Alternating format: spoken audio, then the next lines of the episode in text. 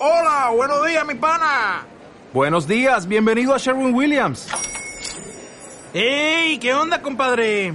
¿Qué onda? Ya tengo lista la pintura que ordenaste en el ProPlus app. Con más de 6.000 representantes en nuestras tiendas listos para atenderte en tu idioma y beneficios para contratistas que encontrarás en aliadopro.com. En Sherwin Williams somos el aliado del PRO.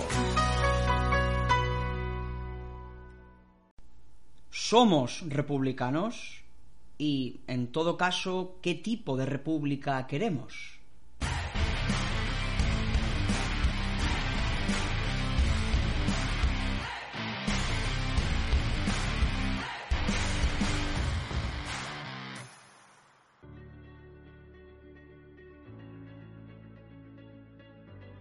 Somos republicanos, no podemos engañar a nadie con, nuestro nombre. Sin embargo, consideramos que ser republicano es algo que va mucho más allá del simple antimonarquismo. Es decir, hay que criticar a la figura del rey. Eh, lógicamente, cualquier republicano, por definición, estará en contra de que la jefatura del Estado esté en manos de una casa real y de una dinastía familiar hereditaria. Pero eso no es suficiente. Ser republicano conlleva más cosas, es un concepto mucho más amplio. Eh, los que somos jacobinos nos sabemos ubicar en una determinada tradición política. Mm, la idea de república es verdad que a lo largo de la historia del, del pensamiento y la civilización occidental, pues bueno, ha tenido una larga trayectoria, cómo no pensar en la antigua Roma y cómo se teorizó sobre la República en aquel contexto. Pero nosotros no, no vamos a retroceder en estos momentos tan atrás. La tradición política republicana en la cual estamos ubicados, mm, bueno, hay que situarse a finales del siglo XVIII y comienzos del siglo XIX. Pongamos nuestra mirada por un momento en aquel proceso revolucionario francés que fue un verdadero hito eh, para bien o para mal, en algunas cosas para bien, en otras quizás no tanto, pero aquello fue un hito en la historia universal. Y en aquel proceso surgieron unas transformaciones verdaderamente impresionantes que cambiaron para siempre la geografía política del mundo occidental. ¿Qué surgió en aquel proceso revolucionario francés? También en España, ahora diremos alguna cosa, lo que surgió en primer lugar fue una nueva idea de soberanía.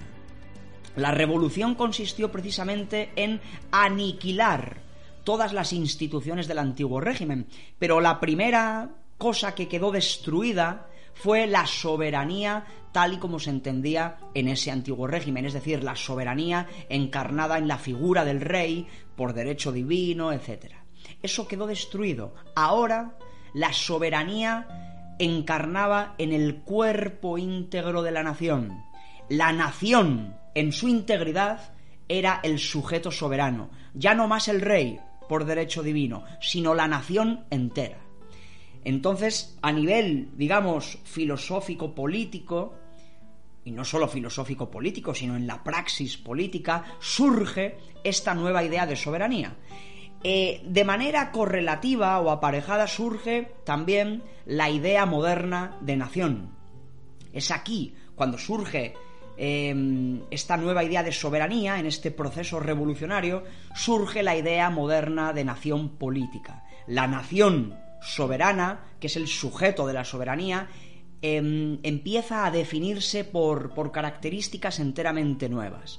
Em, y aquí, aquí en este punto es donde también emerge la idea de república que nosotros, humildemente, pero convincentemente, creo, eh, defendemos, promulgamos, y el horizonte republicano que nosotros queremos construir tiene que ver con esta tradición, con esta idea de república que surge aquí, en este contexto revolucionario, con esta nueva idea de soberanía nacional y con esta nueva idea de nación política. ¿Qué es lo que caracteriza a esta nueva soberanía y a esta nueva nación que surgen en, este proceso? En primer lugar, y como decía de una manera canónica Sieyès, el teórico revolucionario francés, Sieyès decía que en este nuevo contexto revolucionario, en esta nueva república, en esta nueva idea de soberanía y de nación, digo, la primera obligación del legislador, decía Sieyès, la primerísima obligación del legislador es establecer un derecho común, un derecho común para todo el territorio soberano, para todo el cuerpo de la nación, un mismo derecho para todos, para todas, para todos los individuos y para todas las regiones, un derecho común. Esto es importantísimo, porque aquí, claro, surge también una idea muy importante, que es la idea de ciudadanía. Claro, ciudadanía es una eh, es una palabra que nuestros políticos, nuestros periodistas utilizan a veces un poco así como a la ligera, es una palabra mal empleada en ocasiones o en un uso demasiado coloquial, pero ciudadanía es una categoría política de primer orden, porque aquí surge la idea de ciudadano, que el ciudadano es el sujeto de derecho y de obligaciones que pertenece a ese, a ese cuerpo nacional, a esa república y, a esa comunidad política. Los derechos y las obligaciones que son idénticos, los mismos para todos y cada uno de los ciudadanos que componen ese cuerpo nacional y esa república. No puede haber ciudadanos de primera, ciudadanos de segunda, ciudadanos de tercera. Cuando Sieyès dice que la obligación del legislador, la primera de todas, es establecer un derecho común, lo que está diciendo es hay que abolir todos los privilegios. No puede ser que el apellido conlleve tener un derecho o un privilegio con respecto a otra persona, con respecto a otro individuo. Desaparecen los privilegios vinculados al apellido, al linaje, a tu nacimiento. ¿De acuerdo? La isonomía empieza a operar como un principio elemental. Es decir, isonomía, igualdad ante la ley todos y cada uno de los ciudadanos que viven en la República son iguales ante la ley, tienen los mismos derechos, las mismas obligaciones. El privilegio jurídico queda aniquilado. Ese es el proceso revolucionario. No solo se trata de acabar con la monarquía, sino de abolir cualquier privilegio y construir un igualitarismo jurídico absoluto, una homogeneidad jurídica en la que no hay absolutamente ningún privilegio, pero tampoco hay privilegios territoriales. La revolución, en este sentido jacobino liberal, en la que se construye el Estado moderno y la idea de república que aquí queremos sostener y que es la que surgió de esta tradición, decíamos, esto implica que ese mismo derecho tiene que regir de una manera unificada, homogénea, en todos los aspectos, Código Civil, Código Penal, Sistema de Instrucción Pública, es decir, todo, todo lo relativo a, a la política fiscal, es decir, las mismas leyes, las mismas leyes, lo digo una vez más, las mismas leyes operando, funcionando en todos los centímetros cuadrados del cuerpo nacional, en todos y cada uno de los territorios, el mismo derecho aplicado en todas las provincias, en todas las comarcas, en todas las regiones. No puede haber un hecho diferencial jurídico.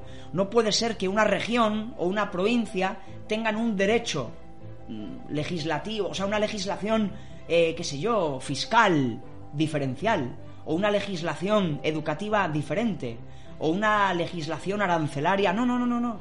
Todo el territorio del cuerpo nacional, el sujeto soberano, el soberano es todo el cuerpo íntegro de la nación, pues bien, en ese cuerpo íntegro tiene que operar un mismo derecho, en todas sus ramas, un mismo derecho penal, un mismo derecho civil, un mismo de, una misma legislación en el tema sanitario, en el tema educativo, un derecho común del que nadie se puede sustraer, no hay privilegios.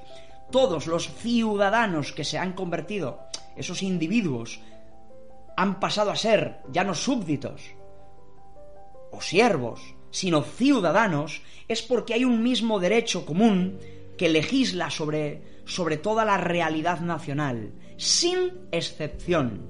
No puede haber excepciones de ningún tipo, no puede haber derechos históricos por parte de una determinada región, pongamos por caso, que se arroga la, el, el pertenecer a una jurisdicción diferencial, agarrándose, por ejemplo, a un fuero, a una institución medieval. No, no, no, no. El proceso revolucionario implica precisamente aniquilar todas las rémoras que puedan quedar de la Edad Media o del pasado, o bueno, o, de, la, de la monarquía absoluta, en fin, todo lo que pueda, todas las instituciones que, que operaban antes de la revolución, que construían además mm, una fragmentación territorial, porque, eh, no sé, caminabas 50 o 60 kilómetros y de repente funcionaba otra moneda, había aranceles interiores, eh, o sea, no había un, no había claro, lo que no había era una nación política.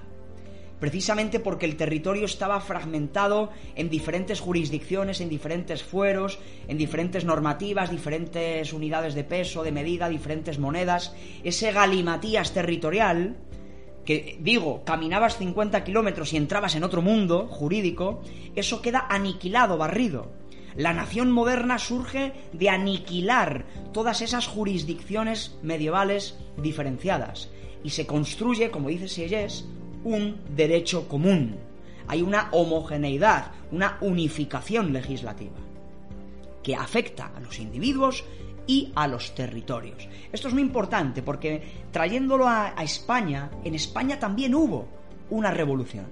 Claro, en la mal llamada guerra de independencia, mal llamada, eh, no solo hubo una guerra contra una potencia invasora, hubo también de manera concomitante, paralela, un proceso revolucionario, desde las Cortes de Cádiz, etcétera, etcétera, el trienio liberal. Eh, fíjense que Carlos Marx, muy, muy, muy conocedor del siglo XIX español, habló y son palabras textuales del ciclo revolucionario español. Hubo guerra contra el francés y hubo un proceso de revolución liberal.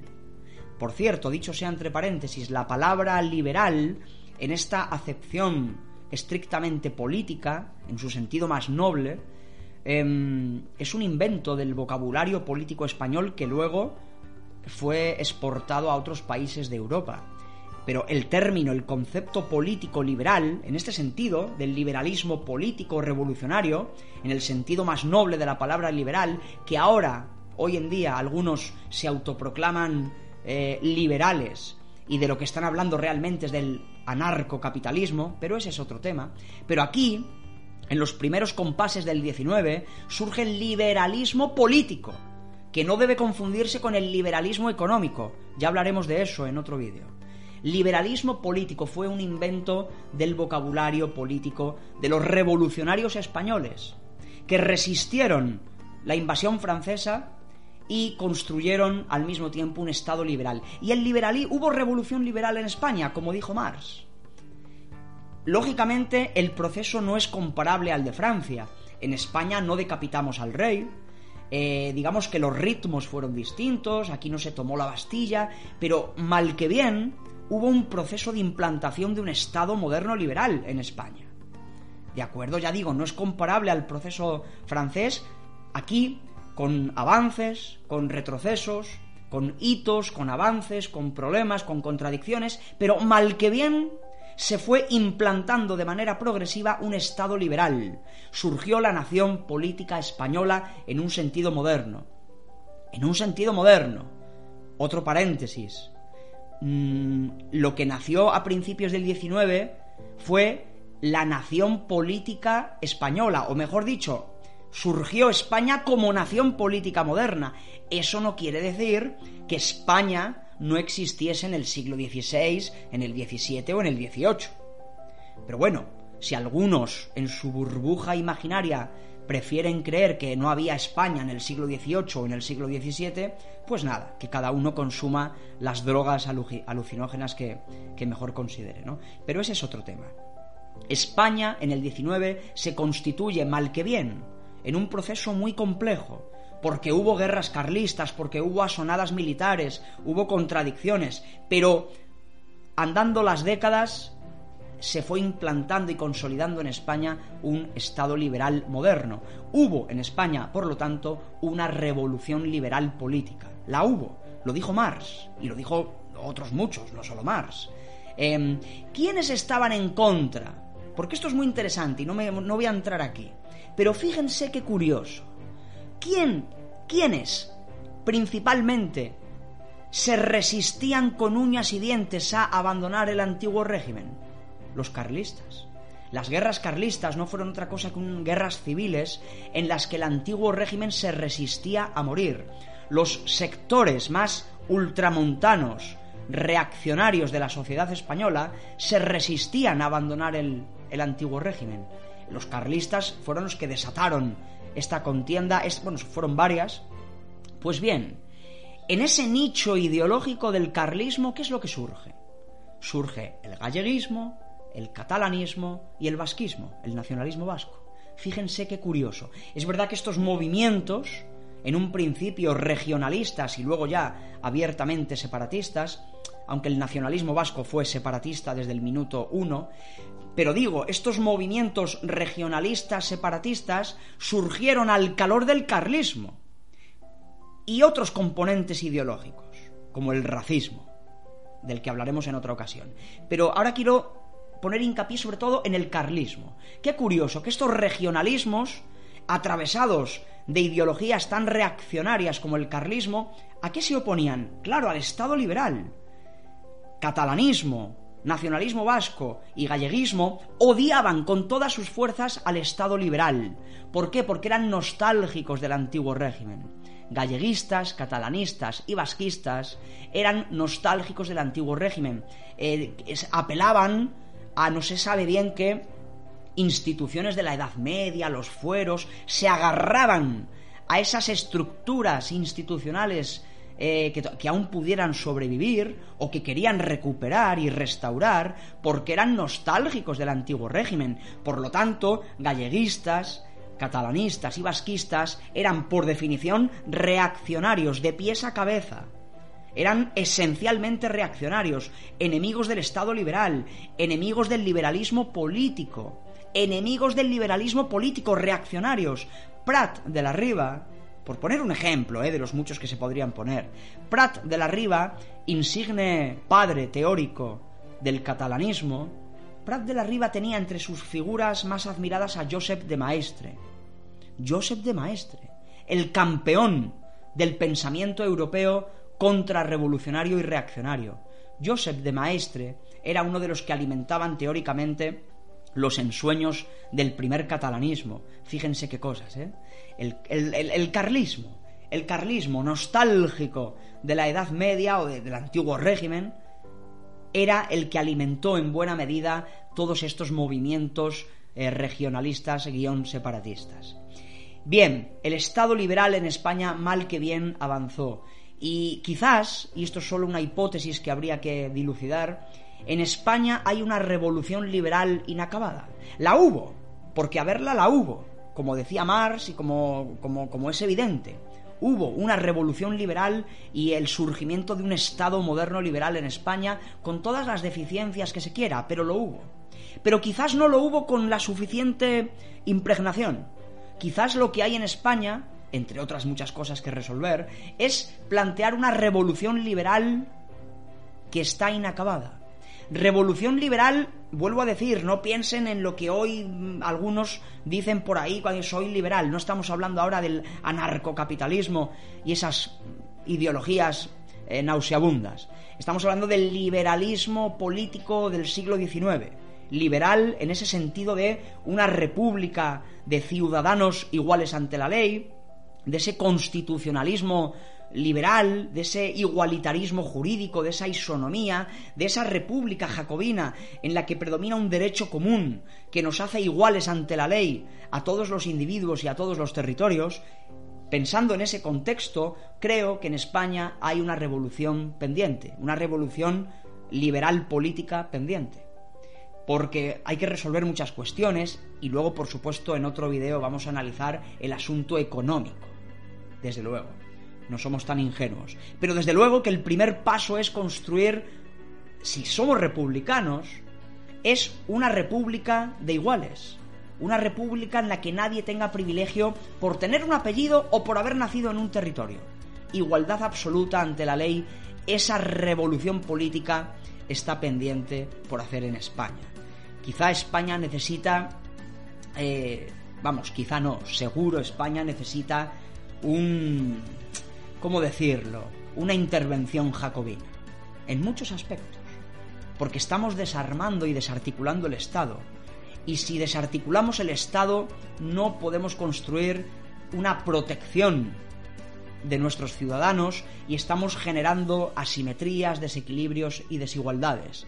Queremos una república jacobina, una república en la que reine o predomine una absoluta igualdad ante la ley. Está pendiente por construir en España, o quizás la revolución liberal que sí tuvo lugar, completarla. Completarla porque quizás por no haber completado esa revolución liberal, todavía vivimos eh, en la zozobra, en el desasosiego, en la complejidad de eso que llaman tensiones territoriales y que no son más que impulsos separatistas centrífugos que desde un punto de vista republicano son inadmisibles. Los jacobinos decían libertad, igualdad y fraternidad y república indivisible, república unitaria, indivisible. Nadie tiene derecho a la secesión, nadie tiene derecho a apropiarse de un territorio común que nos pertenece a todos. Por ende, parece, parece que una intervención jacobina en España es absolutamente imprescindible, sobre todo si somos de izquierda.